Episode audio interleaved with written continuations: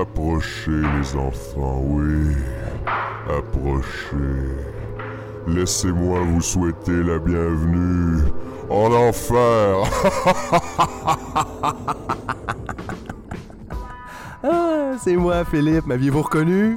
Euh, Je faisais une petite joke là, pour commencer. Je vous souhaite euh, la bienvenue à ce deuxième épisode de Total Idiot. Et, euh, et c'est notre spécial d'Halloween. Deuxième épisode, euh, déjà, ça passe vite. Euh, je me rappelle encore du premier épisode, vous en rappelez-vous? Ouais. Premier épisode, j'avais essayé de répondre à la question Sommes-nous seuls dans l'univers? Hey, ça va bader, voyons donc. C'est à quoi qu'il pense ce gars-là? C'était tellement sérieux, what the fuck? Mais là, euh, je veux pas que vous pensiez que ça va toujours être sérieux de même. Là. Mais non, je suis capable d'avoir du fun moi aussi. Euh, de toute façon, on peut pas toujours être dans les grandes questions existentielles, ça deviendrait lourd. Et c'est pour ça que pour le deuxième épisode de Total Idiot, j'ai choisi un sujet plus léger, plus ludique et on va se le dire, plus Halloween. Et j'ai nommé la prison pour enfants. Oh oh, ça va être fun! Quoi? Vous pensez pas que ça peut être fun la prison pour enfants? Euh, allô? C'est quoi? Vous me connaissez pas? Vous allez voir. Comment c'est le fun? Quand, quand l'épisode va commencer, là. D'ailleurs, c'est-tu commencé? Qu'est-ce qui se passe? C'est bien pas clair, cette émission-là. Mon nom est Philippe Signa et vous écoutez Un Total Idiot.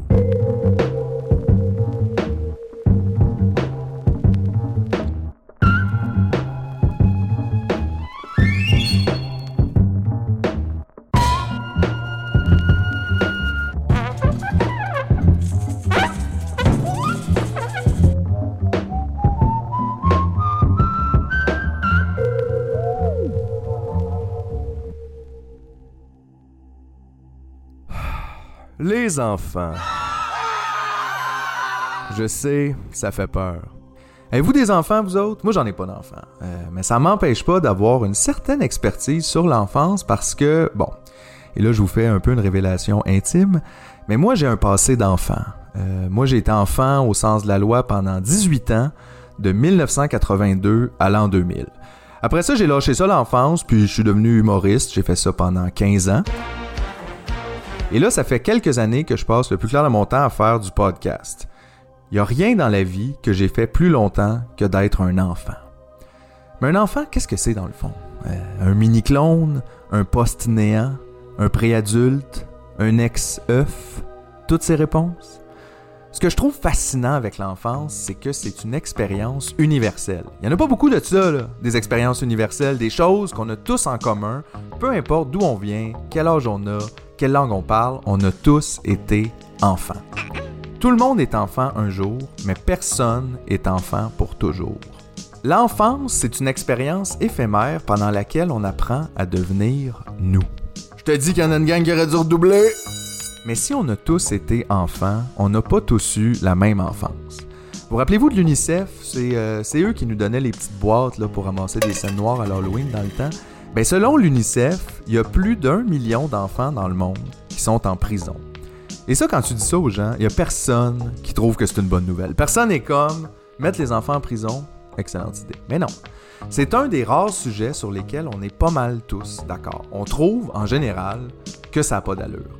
Malheureusement, euh, je suis désolé d'avoir à vous le dire, mais c'est une réalité pas mal universelle. hein. Il y a des enfants en prison partout. Euh, il y en a au Pakistan, en Israël, aux Philippines, au Rwanda. Il y a même des enfants en prison dans des pays qu'on considère comme porte-flambeau des droits humains, en commençant par nos voisins du Sud, The Land of the Free, les États-Unis. Mais au moins, Chris, il n'y en a pas au Québec. Hey! Jean Béliveau aurait jamais accepté ça. Le gentleman, no way. No, no, no. Au Québec, on est trop frais, les boys. S'il y avait des prisons pour enfants, on te ferait fermer ça assez vite, puis on ferait des cages au sport dedans. Les sports en cage, pas les enfants. Putain, j'ai même le slogan. C'est tout, là. On l'ouvre, on le fait. Non, nous, au Québec, on a la DPJ. La Direction de la protection de la jeunesse. Puis eux autres, ils protègent nos jeunes. Mais de quoi? Puis de qui? Puis comment exactement? C'est à ça qu'on va essayer de réfléchir ensemble aujourd'hui. Et pour nous accompagner dans cette réflexion, je savais exactement de qui on avait besoin. Fait que j'ai pris le métro, ligne orange direction Côte-Vertu jusqu'à ma destination, l'école de travail social de l'Université du Québec à Montréal, l'UQAM.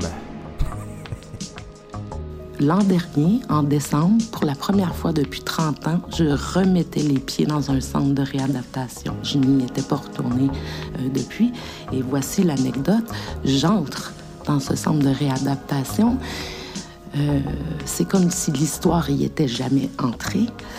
C'est les mêmes odeurs, les mêmes odeurs de lessive, les mêmes odeurs de détergent, les mêmes odeurs d'air. L'air est filtré par les murs dans ces centres de détention. Euh, les couleurs sur les murs, euh, tout y est semblable, tout y est pareil, 35 euh, ans plus tard. Et je suis sortie de là avec une question, et c'est là que je vous dis, mon témoignage n'a rien d'une présentation de résultats de recherche. Il part de cette question-là que je me suis posée à partir de mon propre vécu, de mon expérience en intervention.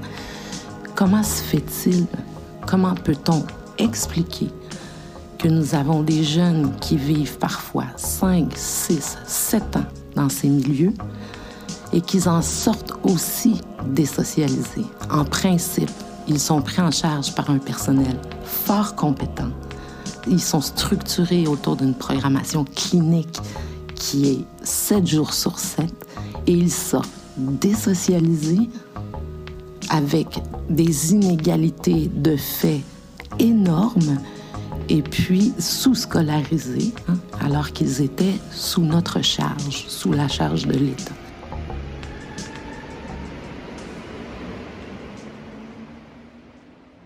La première fois que j'ai entendu parler Jade Bourdage, euh, c'était sur mon ordinateur en 2019 quand j'ai écouté son témoignage à la commission Laurent dont on vient tout juste d'entendre un extrait. La commission Laurent, c'est une commission spéciale sur les droits des enfants et la protection de la jeunesse qui avait été annoncée le 30 mai 2019 par François Legault, un mois, jour pour jour, après le décès très troublant de celle qu'on connaît seulement comme la fillette de Granby, une jeune fille de 7 ans qui est décédée des suites de négligence et de torture par son père et sa belle-mère. Je cite le gouvernement. Devant cette tragédie, le gouvernement du Québec s'est engagé à entreprendre une réflexion qui porte non seulement sur les services de protection de la jeunesse, mais également sur la loi qui l'encadre, sur le rôle des tribunaux, des services sociaux et des autres acteurs concernés. Ainsi donc fut créée la commission Laurent. Présidée par Régine Laurent, une infirmière et syndicaliste québécoise. Bon matin tout le monde. La commission va recevoir des mémoires et des témoignages de plein d'acteurs du milieu pour essayer de faire la lumière sur c'est quoi le problème de notre système de protection de la jeunesse. Parmi tous les témoignages que j'ai entendus, celui de Jade m'avait particulièrement marqué. Je laisse d'ailleurs Régine Laurent vous la présenter plus officiellement. Alors, on débute notre journée en accueillant Mme Jade Bourdage, qui est professeure à l'École de travail social de l'Université du Québec à Montréal. Et elle est chercheure sur la question de la prise en charge des mineurs dans le cadre du système de justice pénale et aussi présidente du conseil d'administration de l'organisme Coup d'éclat. Et Mme Bourdage a également vécu une expérience de placement en protection de la jeunesse entre 1987 et 1995. Très officiel. On s'entend que ça serait difficile d'avoir un CV plus pertinent que celui de Jade quand vient le temps de parler des enfants de la DPJ. Je veux dire, elle a le vécu, le travail sur le terrain et les études supérieures qui lui permettent de dresser un rare portrait 3D de la situation. Fait que justement, c'est quoi la situation de la DPJ en ce moment? Au Québec, un enfant sur cinq fait l'objet d'un signalement à la DPJ. Ça, c'est des chiffres de 2022. C'est des chiffres qui sont sortis la semaine dernière. Donc, c'est très récent. Un enfant sur cinq fait l'objet de... Il me semble que ça, c'est inquiétant. C'est très inquiétant. C'est beaucoup. Puis attends, c'est un enfant sur cinq fait l'objet d'un signalement. Un enfant sur dix, le signalement sera retenu. Et un enfant sur vingt au Québec est retiré de sa famille. Il me semble que c'est immense. C'est immense. J'ai pas de comparatif, pas des chiffres sur une année. C'est encore pire que ça. C'est des chiffres sur plus d'une décennie. OK. Donc, c'est donc c'est une tendance. C'est pas seulement une année euh, bizarre. Non, c'est pas seulement la pandémie. Parce qu'un enfant sur 20 retiré de sa famille au Québec, je veux dire. Non, mais c'est immense, là. C'est plus qu'un par classe. Ça veut dire. C'est insane. Ce qu'on voit, lorsqu'on rentre dans un centre de réadaptation, tout ça, bien sûr qu'il y a des cas extrêmes. Des enfants qui sont victimes d'une violence inimaginable. Mais nos institutions ne sont pas remplies de ces cas-là. Là. sont remplies de toutes sortes de situations, d'individus qui vivent toutes sortes de situations qui, ailleurs, euh, sont pris en charge autrement. Pas par une loi aussi intrusive dans la vie des gens. Puis, puis une loi, tu sais, je le rappelle, aujourd'hui, oui, la directrice nationale parle d'une loi d'exception, mais il a fallu le marteler pendant la commission que c'était une loi d'exception. Il n'y a plus personne qui se rappelait de ça ou qui le mettait Mm. sur la place publique, tu sais. C'est pas supposé être une porte d'entrée dans des services jeunesse, là. C'est une loi d'exception, là. Pour des cas qui sont supposément Hey, êtes- exceptionnels. Exactement, vous n'êtes pas supposé me bourrer vos, vos, vos, centres de réadaptation d'individus qui entrent dans leur adolescence pis tout. Je suis pas supposé voir ça. La gang, les chiffres sont un peu inquiétants. En 2021-2022, la DPJ a traité 132 632 signalements, une augmentation de 14,5% par rapport à l'année précédente. De ce nombre-là, la DPJ en a retenu 32 833. 32 833 enfants suivis par la Direction de la protection de la jeunesse. C'est immense. C'est plus que la ville de Chambly au complet. Imagine la ville de Chambly, mais c'est juste des enfants puis ils sont tous en danger. Puis non seulement ça, mais qui qui va faire à souper pendant que les enfants rappent? C'est le rap de la ville de Chambly. Absolument terrifiant. Environ la moitié de ces enfants-là ont eu droit à un suivi en milieu familial. Ça, ça veut dire que la DPJ leur a fourni des services à la maison.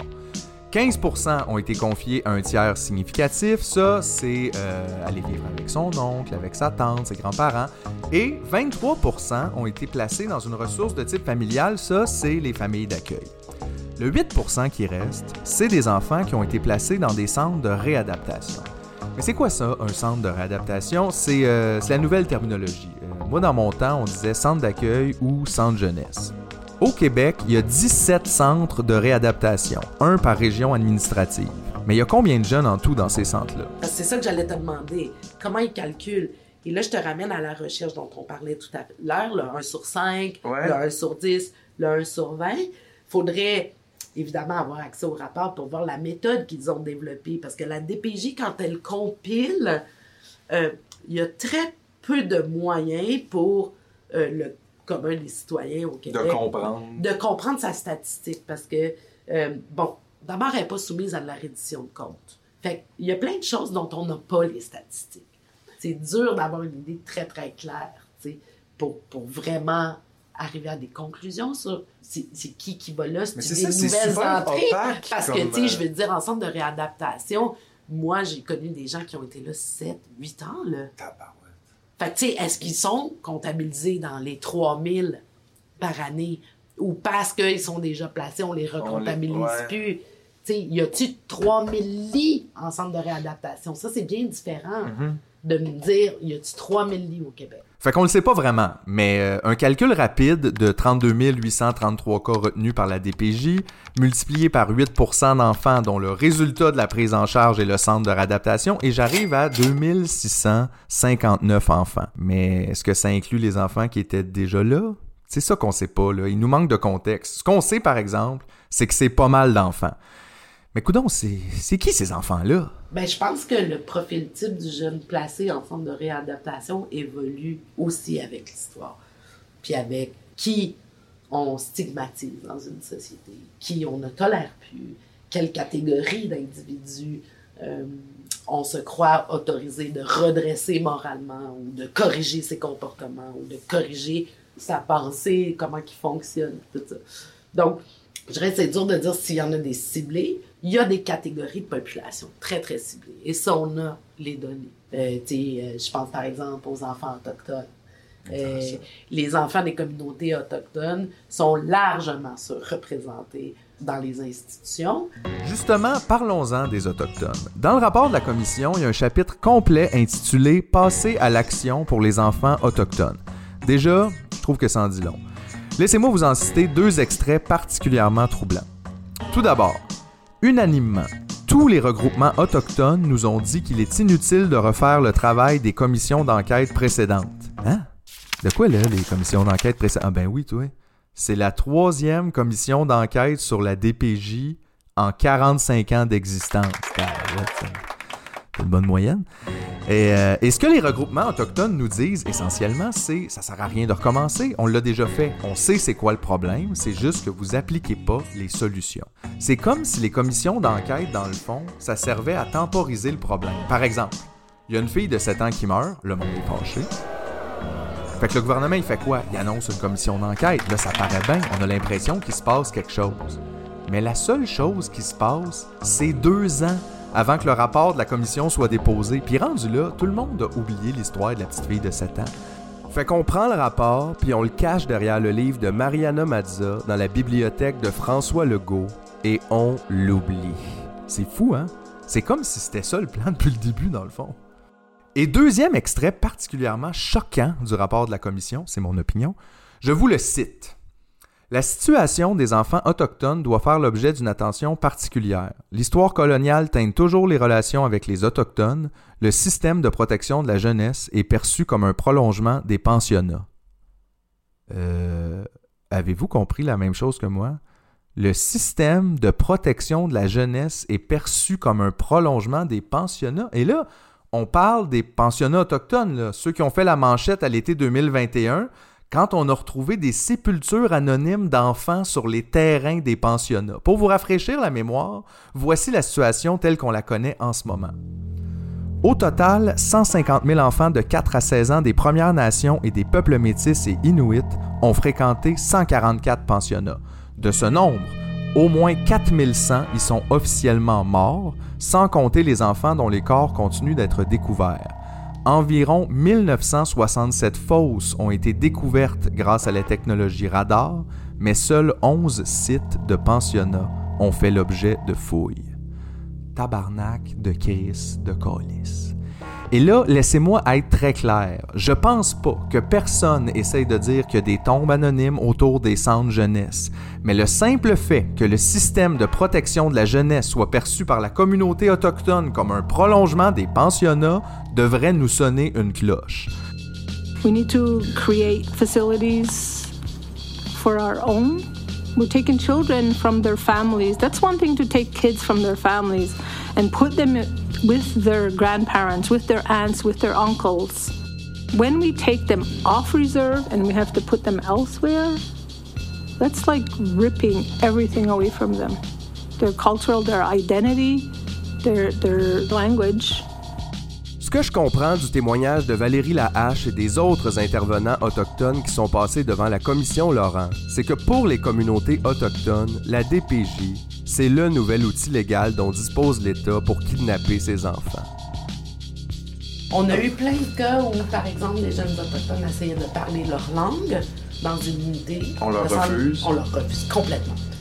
Ou encore, prenons un exemple extrêmement simple. Je veux dire, le centre de réadaptation à Bécomo va chercher des enfants dans des familles autochtones à cette île. Comment voulez-vous que ces jeunes-là entretiennent des relations contact. stables avec leur famille? Tu sais, je- on a... On s'en calisse. On ne peut pas prétendre que le système dans son ensemble est raciste. Vous êtes pas tannés, vous autres, de vous faire mentir en pleine face? Pensez à ça, on prend une pause.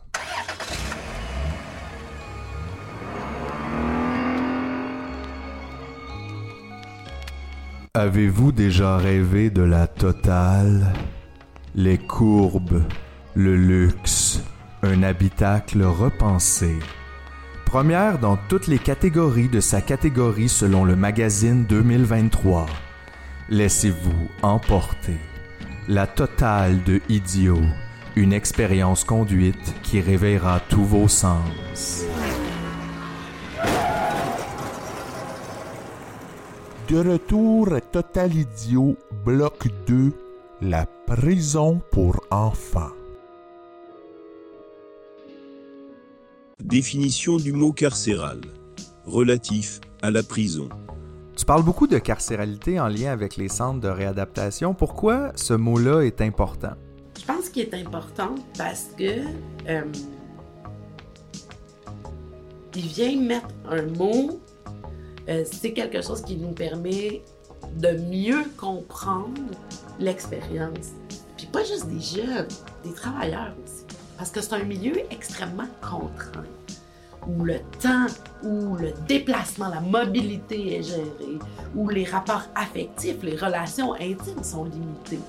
Les gens qui vivent dans un centre de réadaptation vivent dans ce qu'on appelle un état d'exception, c'est-à-dire les règles du droit commun, ce que nous, on vit dans la société, sont complètement suspendues. Est-ce que j'exagère si je dis que les centres de réadaptation, c'est des prisons pour enfants? Si j'arrive sur la place publique puis je dis les prisons juvéniles, euh, je risque de pas être entendue, je risque de, de, même pas être comprise et je risque de, de même pas bien traduire l'expérience de ces individus-là, parce que, tu sais, par exemple, mon collègue Nicolas Salé avait fait des entrevues avec des jeunes dans un centre de réadaptation, puis il y en a un qui disait Ouais, c'est un peu comme la prison, mais c'est pas comme la vraie. Mais bon, il dit ça, le jeune, il a pas encore vécu la prison. Aussi, fait que, Mais lui, l'image qui se fait de la prison, c'est pas la même chose. Puis bon, c'est. techniquement, on a trouvé des moyens de contourner juridiquement le fait qu'on emprisonne des jeunes. Euh, on a un corpus législatif qui permet pas de nommer ça de cette manière-là pour plein de gens, soit qui sont historiens, soit qui sont euh, juristes, soit qui sont historiens du droit. Ah, fait que dans le fond, il y en a des prisons pour enfants au Québec. C'est juste que nous, on est assez wise pour pas appeler ça des prisons pour enfants. Parce que les mots, c'est important. C'est avec ça qu'on se communique la réalité. Prison pour enfants, ça sonne pas bien. Hey, qui qui veut travailler à prison pour enfants? Freddy Krueger, voyons donc! À présent, vous êtes tous mes enfants. Si on appelle ça de même, les gens seront pas d'accord. Mais mettons qu'on appelait ça un centre jeunesse. C'est moins pire. Le centre jeunesse, Chris, on dirait un spa. Ben vapeur, roche chaude, massage. Mais là, c'est quasiment trop, là. C'est quoi? Les enfants qui ont de la misère sont à l'ovarium avec mes taxes? Ok, attends. Euh, euh, centre d'accueil. Ça, c'est pas pire, ça. Ça sonne euh, accueillant. Hein? Qui n'aime pas être accueilli? Mesdames et messieurs, veuillez accueillir tous nos petits bums! Mais centre d'accueil, ça fait penser aux petits vieux, par exemple, puis, euh, puis le monde le sait, là, comment on traite nos petits vieux dans les centres d'accueil, fait que peut-être ça serait mieux de pas aller là. Hey, c'est du quoi je l'ai? On va dire centre de réadaptation. Ça, ça sonne médical, tu connais rien là-dedans, fait que fie-toi sur moi. Puis les jeunes sont en de bonne main, là. On les réadapte, c'est quoi? Tu veux des jeunes pas adaptés? Et c'est comme ça qu'on réussit à mettre des enfants en prison sans que personne s'en rende compte. Même Jean Béliveau a rien dit, le gentleman! Oui, euh, Et pour arriver à ça, je sais pas si vous avez réalisé, mais on a fait le contraire de l'Halloween. On n'a pas déguisé les enfants, on a déguisé la prison.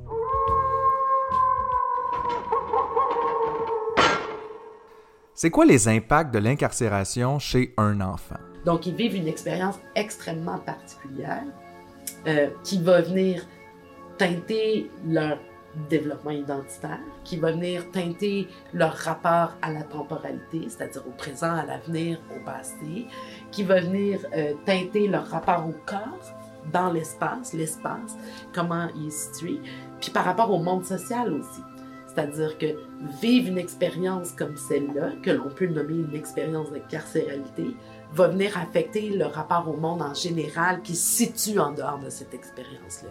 Comme moi, par exemple, dans mes premières années de travail de rue, euh, j'étais capable de reconnaître quelqu'un qui avait été institutionnalisé. Un corps institutionnalisé est un corps qui se déplace pas de la même manière dans l'espace, qui n'entre pas en relation avec les autres de la même façon, qui livre ses confidences, son intimité, pas de la même façon que quelqu'un qui a appris à se préserver, à, à garder quelque chose pour lui-même, à se protéger un peu de l'espace public. En institution, ton corps appartient à l'espace public. Pour le fun, là, le gros fun, j'ai cherché des études sur les effets de l'incarcération sur les mineurs et, à ma grande surprise, j'en ai pas trouvé tant que ça. Des études, là, pas des effets. Et moi, je pense que c'est parce qu'on s'en doute un peu des réponses. Je veux dire, il n'y a pas beaucoup d'études sur l'effet d'un clou dans l'œil non plus. Pas très bon, merci. Ne pas faire, s'il vous plaît. Mais quand même, euh, j'ai mis la main sur l'article suivant. Les effets de l'incarcération chez les mineurs, publié dans le journal Neuropsychiatrie de l'enfance et de l'adolescence, un journal auquel vous n'êtes pas abonné. Et moi non plus. Euh, en passant, je ne l'ai pas lu, là, cet article-là, parce que ça coûte super cher d'avoir accès à de la recherche scientifique en ligne. Fait que, abonnez-vous à notre Patreon, s'il vous plaît. Mais oui, s'il vous plaît! Mais par chance, j'avais quand même accès au résumé et, euh, et, le résumé de la conclusion nous dit pas mal tout ce qu'on a besoin de savoir et dont on se doutait de toute façon depuis le début. Conclusion. L'incarcération des mineurs accroît et inscrit une agressivité et une violence qui, au départ, n'étaient qu'une demande d'appartenance à l'être social, au social, au lien social. Ce n'est pas tant la question de la structure ou le type de troubles subjacents qui sont en cause, mais bien plutôt les effets d'une déprivation de liberté qui pourrait amener à la décompensation, au passage à l'acte, à la récidive et à la cristallisation de la violence comme modalité de discours. C'est le même genre de résultat auquel on pourrait s'attendre si on mettait nos enfants sous la responsabilité de Chucky. Oui, Chucky, la poupée qui tue. Salut, je m'appelle Chucky. Tu veux En résumé du résumé de la conclusion, la prison pour enfants, non seulement ça aide pas les enfants avec leurs problèmes, mais en plus, ça leur crée des super pires plus gros problèmes. Mais quelle bonne idée! Fait que pourquoi on fait ça? Il n'y a pas de réponse simple. Euh, je pense que si je posais la question à la DPJ, on réfuterait juste mon argument de base. Pour eux, là, c'est pas des prisons pour enfants, c'est des centres de réadaptation. On n'est juste pas d'accord. Tout est une question de point de vue. Mais il y a quelque chose d'assez évident que je me sens obligé de spécifier avant d'aller plus loin. Autant je suis fâché contre le système de la DPJ, autant j'en veux pas particulièrement à ses employés. Euh, je pense pas qu'il y a personne qui s'en va étudier en travail social en se disant Moi, mon rêve, c'est de mettre des enfants en prison. Et oui, je pense que c'est pas productif d'aborder ça comme ça. C'est toujours tentant de trouver un coupable pour se dédouaner, mais la vérité, c'est que la DPJ, c'est une institution de l'État. C'est nous, ça. C'est notre volonté, notre DPJ, no tax. Puis à la DPJ, il y a clairement plein de gens qui veulent sincèrement faire une différence positive dans la vie des enfants du système, mais devinez quoi? Le système y est brisé. Puis ça devrait pas vous surprendre tant que ça. Là. Regardez l'état de notre système public en général. Les écoles, les hôpitaux, les routes, puis tout ça, là, c'est à notre vue. Là. On le voit, c'est autour de nous et ça tombe en ruine. Fait que si ça c'est vrai, pensez-vous que les conditions sont meilleures dans les endroits qu'on voit pas?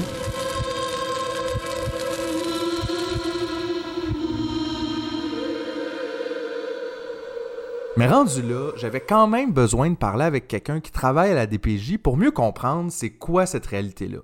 Et premier constat, je pense que ça aurait été plus facile d'avoir une entrevue avec Jean Béliveau et petit scoop pour ceux qui suivent pas trop l'actualité, il est mort. Oui. Euh... Mais sans joke, c'était super tough de trouver quelqu'un pour me parler. Personne voulait me parler. Tout le monde a peur.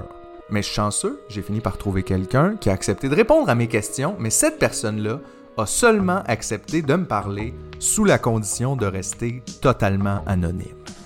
Et là, j'en profite pour faire une petite parenthèse. Dans les émissions, là, quand il y a un témoin anonyme, ils disent toujours quelque chose comme Alors, on a posé nos questions à Jean-Marc non fictif. Puis là, on voit quelqu'un assis dans le noir à qui on a clairement changé la voix. Mais moi, je suis comme De quoi Jean-Marc non fictif? Hey, c'est un nom fictif. C'est le temps, là, d'avoir du fun. À se faire Jean-Marc. Bon. Alors maintenant que ceci est dit, j'ai le plaisir de vous annoncer que j'ai posé mes questions à Bébé Frankenstein, non fictif. Salut. Bébé Frankenstein et TS à la DPJ. TS, pour le monde qui n'a pas écouté Watatatao, ça veut dire travailleur social.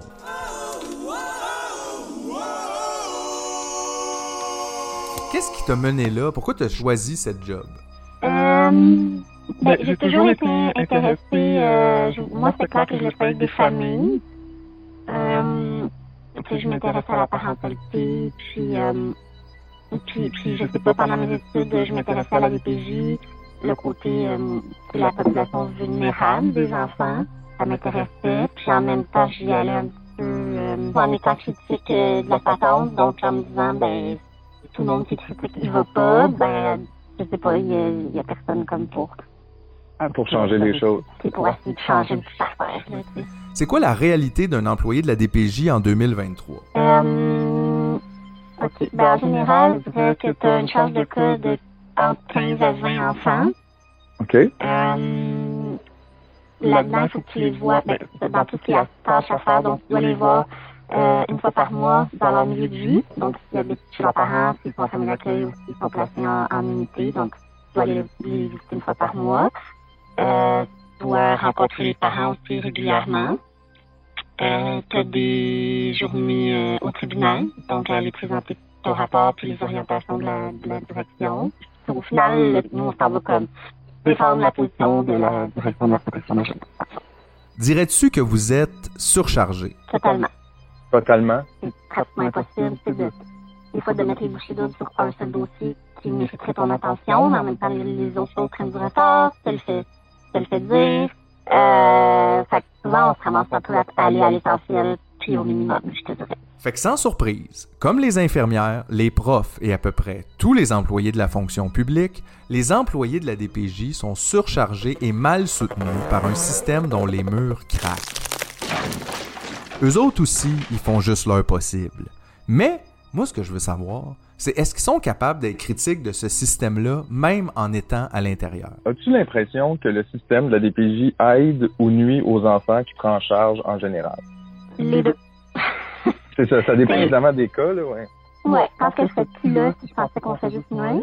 Euh, Il y a des cas où vraiment on aide, il y a des cas où la famille a vraiment besoin de soutien, puis dans certains cas extrêmes, l'enfant peut pas rester avec ses parents. Je veux dire, Ouais. Ouais, ouais. bon, les abus, la négligence chronique grave, euh, oui, on est là aussi pour ça.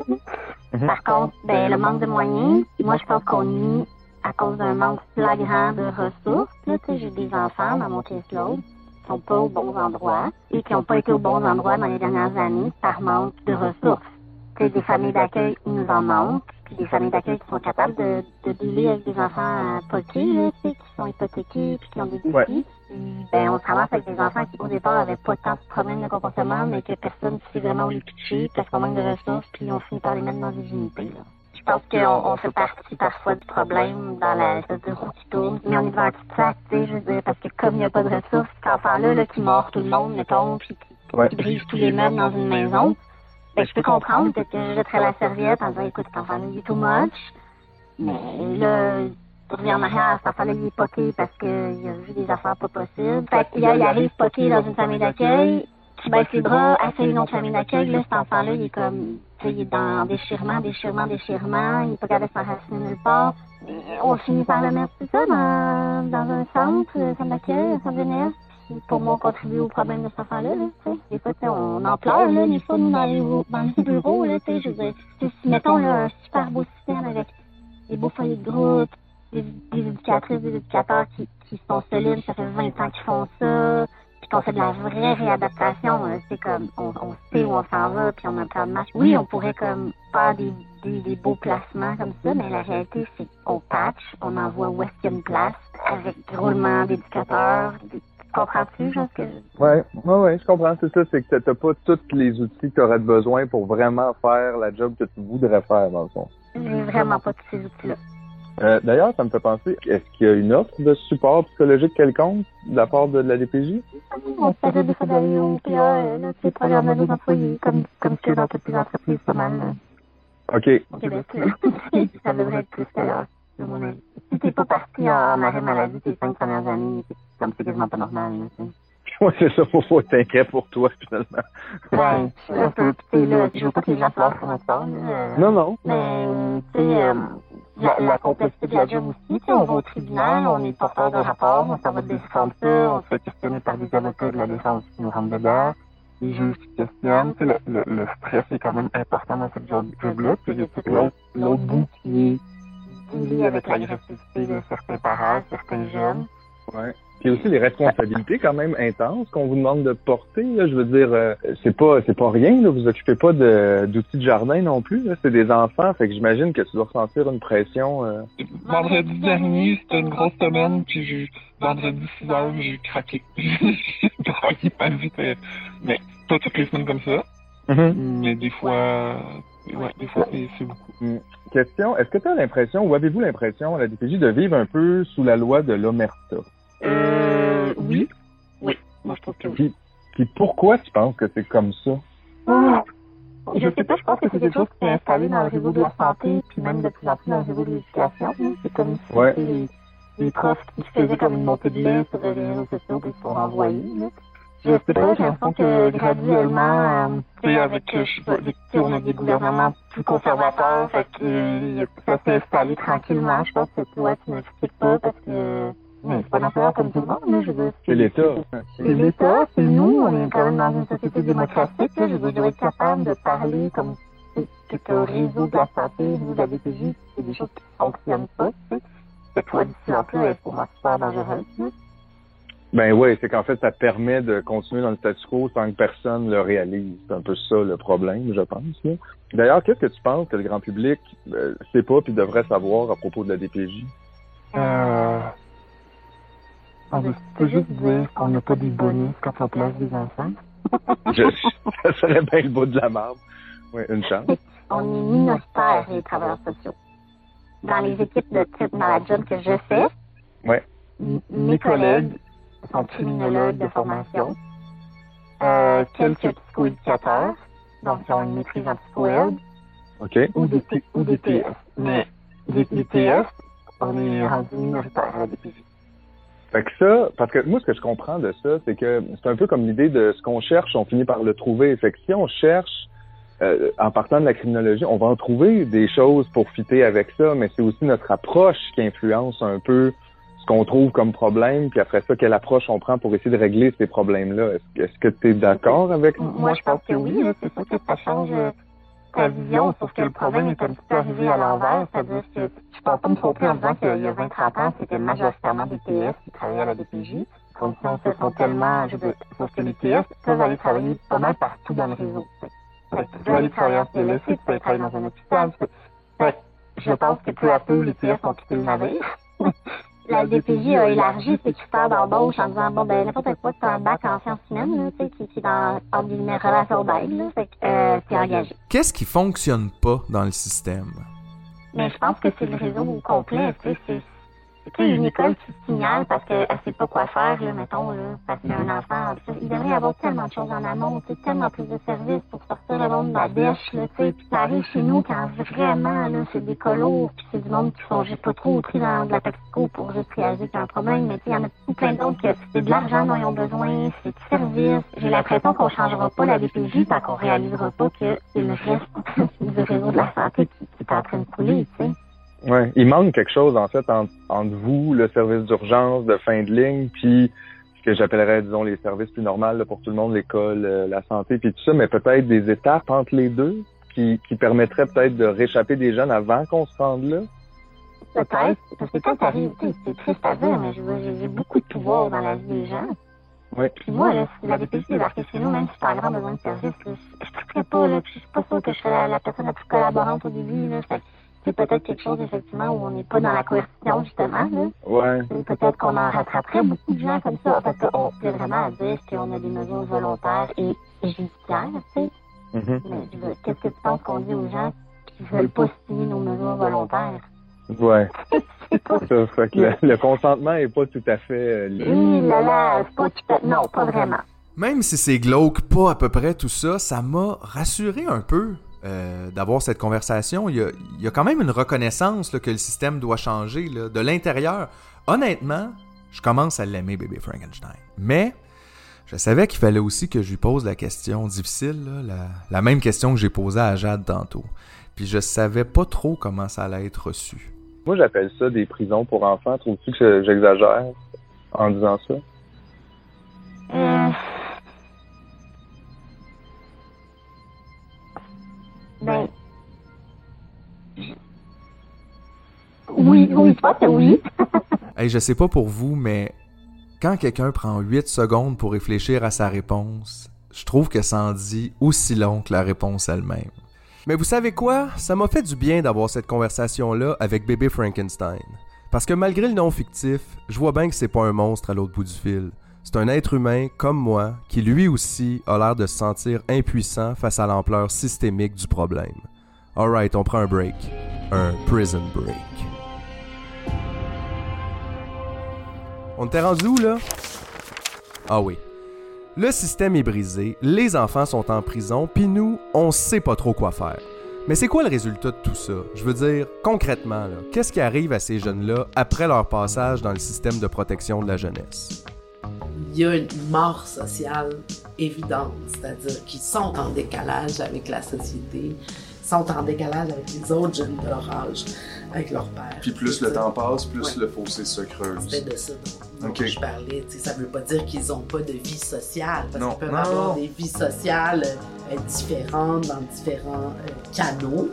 Mais tu sais, ce que je disais, il y a mort sociale. Puis le rattrapage après, je, pense juste à rêver de faire des études supérieures. Je veux dire, ça devient inaccessible. Il y a tellement d'obstacles, que, que tu dis, ben ouais, mais comment je vais y arriver? Sais, faut que je finisse mon secondaire. Faut que, je l'ai pas, mon secondaire. J'ai pas été dans des polyvalentes. Moi, mes enfants, ils ont vécu tout le parcours assez typique, tu sais, puis j'ai regardé, j'ai dit, Ah, moi, je ne l'aurai jamais, la graduation. J'aurais jamais vécu ce jamais. Les amis que j'ai encore aujourd'hui à 47 ans, c'est des amis que je me suis fait dans la rue. Mais j'ai pas des vieux amis de l'école secondaire, puis qu'on a vécu le petit voyage à New York avec. Je ne l'aurais jamais, ça. J'aurais jamais vécu ça. Puis ça, c'est une conséquence directe du placement. Ça, on peut pas le mettre sur l'individu. On peut pas dire qu'il y a mort sociale parce que lui, parce que sa famille, parce que... Non, ça, c'est le système qui fait ça. Est-ce que le système Complètement. prend responsabilité pour ça? Pas du Jamais. Pas du tout. Jamais. On met plein d'argent dans une institution pour protéger nos jeunes, puis c'est ça le résultat mort sociale, retard d'apprentissage, désocialisation. Mais ça, ça mène à quoi?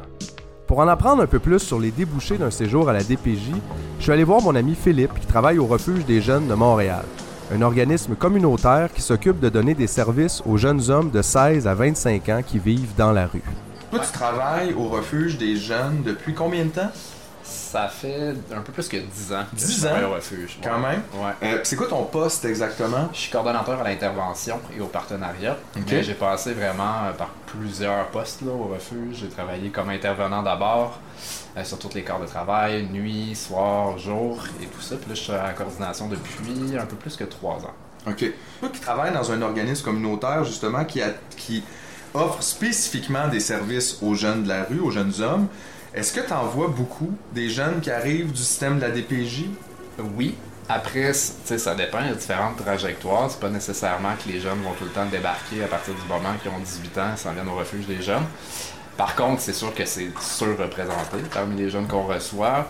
Tu sais, au niveau statistique, ça a longtemps été autour de 50% euh, des jeunes qu'on reçoit qui ont fait un passage en centre jeunesse. Wow. Ce qui est énorme. 50%? 50%.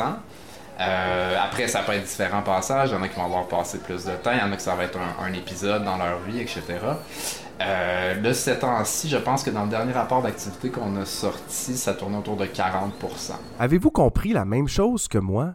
40% des jeunes de la rue ont fait un passage en centre jeunesse. C'est astronomique. Pour la population en général, on parle de 1% des gens qui vont vivre un épisode d'itinérance. Pour les enfants de la DPJ, c'est 1 sur 3. 30%. 30%. Puis là, sortez-moi pas l'argument de oui, mais c'était déjà des enfants en problème avant qu'on les prenne en charge. Hey, c'est ça la job. Aider les enfants qui ont des problèmes. C'est comme un garage. Dans un garage, on s'occupe des voitures qui ont des problèmes. Imagine un garage qui aurait les mêmes statistiques que la DPJ. T'arrives là avec un pneu dessoufflé, puis il y a une chance sur trois que ton char finisse en perte totale. Je te dis que ça serait pas long que le docteur du pare-brise y recevra un appel du Collège des médecins de l'automobile. Soyons honnêtes, le seul résultat qui serait pire que la rue, ça serait la mort. Mais justement, parlons-en de la mort. Selon un décompte fait par le journal Le Devoir, entre l'année 2000 et l'année 2022, il y a eu 546 rapports de coroner en lien avec le suicide d'enfants au Québec. Je cite l'article. Dans 59 dossiers, les coroners mentionnent spécifiquement un lien avec la DPJ. Certains étaient hébergés dans différents types d'établissements, d'autres avaient fait l'objet de signalements ou bénéficiaient d'un suivi à domicile pour diverses raisons. Cela représente un peu plus de 10% de tous les suicides d'enfants au Québec, alors qu'ils ne sont que 2% à être sous la responsabilité de l'État. Je sais plus comment mettre de l'emphase sur à quel point tout ça n'a aucun calice de bon sens. Ça se peut-tu qu'on ait un problème? Ça se peut-tu que notre système ne fonctionne pas? Puis ça se peut-tu qu'on préfère fermer les yeux parce que c'est honteux? Moi, je vais vous le dire, j'ai honte. Puis j'espère que vous avez honte aussi. Parce que la honte, c'est un bon moteur de changement. C'est comme être assis dans sa marde. C'est pas agréable. Ça donne envie de changer, ne serait-ce que de culotte. Mais là, vous allez me dire, c'est quoi les solutions, Philippe? Hein?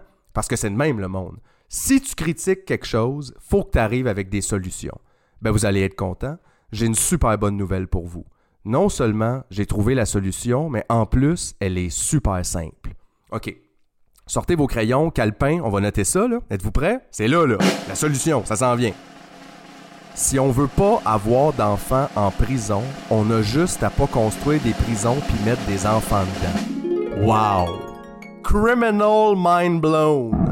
Euh, justement, on en parlait au début, les signalements ont augmenté au cours des dernières années. Donc, c'est une tendance qui va à la hausse. Là. On pas, on s'en va pas vers un mieux, on s'en va vers un pire. Pour un système qui est déjà surchargé, qui va déjà très mal et qui gère mal.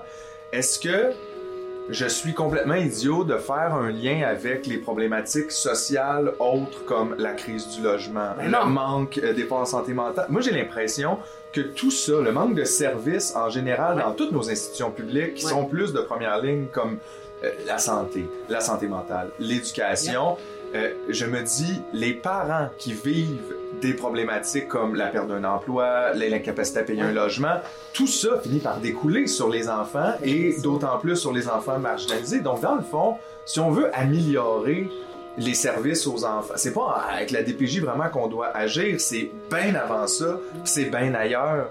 Fait qu'on peut Mais C'est pour s'attendre. ça que je te parlais tout à l'heure de on est mûr pour une nouvelle politique sociale. C'est un, un- une nouvelle ouais. façon de penser notre collectivité. Moi, je pense souvent, par exemple, aux familles d'accueil. On n'arrête pas de dire il y a moins de familles d'accueil au Québec, non, non, non, les gens ne s'investissent plus, sont plus dévoués, sont plus. Hey, t'as-tu vu comment tu dépeins les jeunes de la DPJ pour vrai?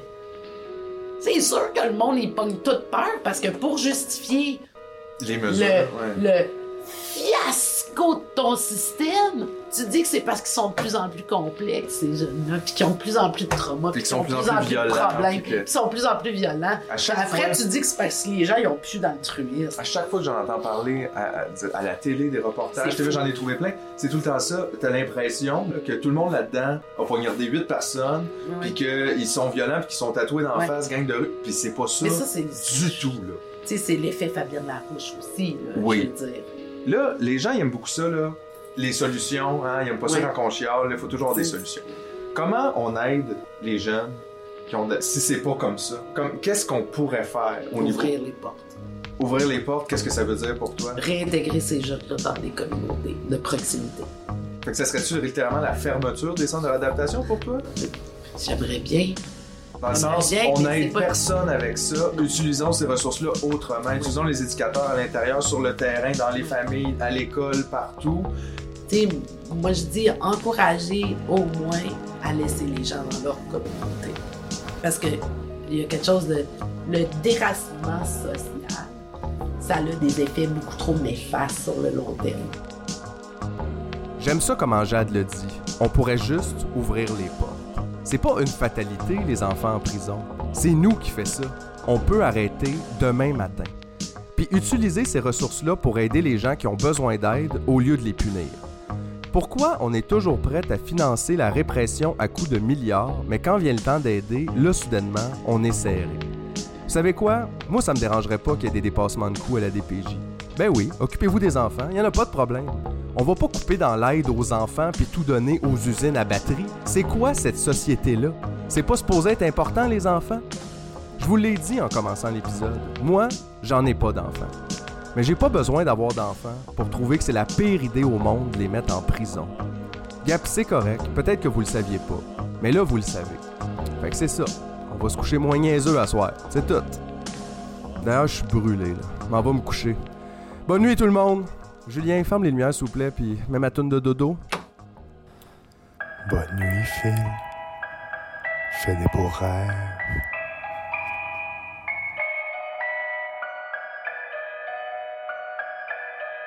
Oh.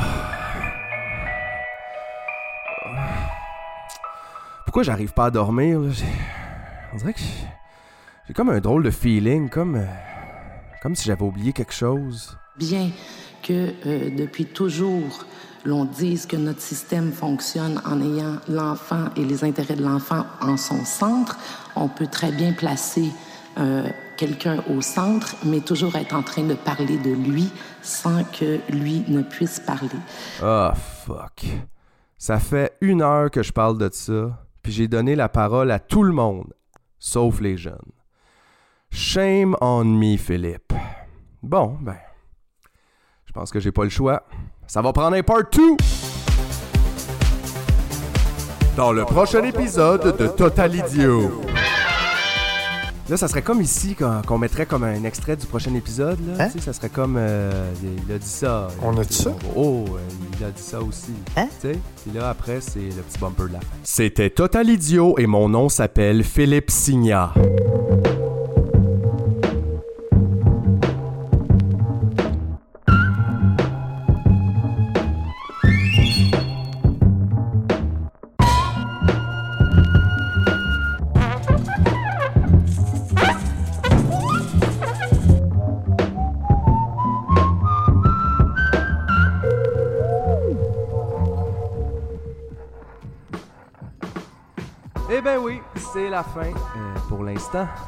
Merci à tous ceux et celles qui ont donné leur temps et leur voix à cet épisode, en commençant par mon idole Jade Bourdage. Merci pour tout.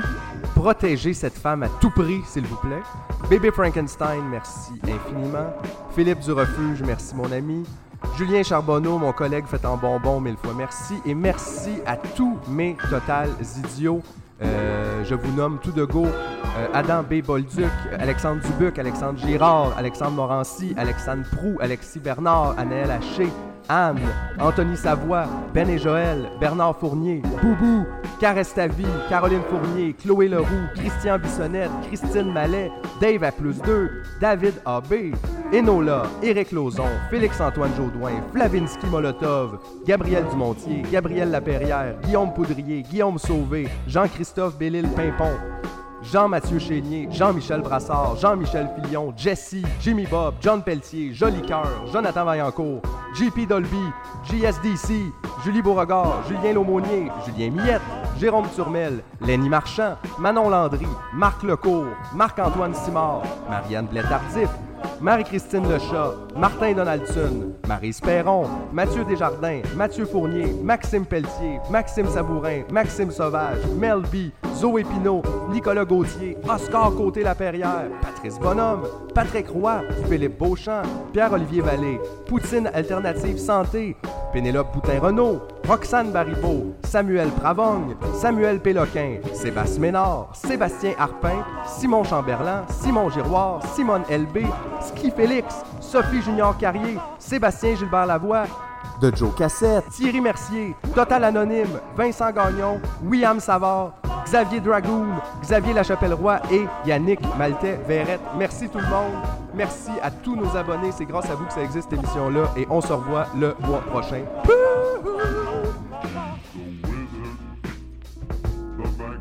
wizard, wizard. The mightiest maker of mystical magic the world has ever seen. He's the wizard, the magnificent wizard. The mightiest maker of mystical magic the world has ever seen.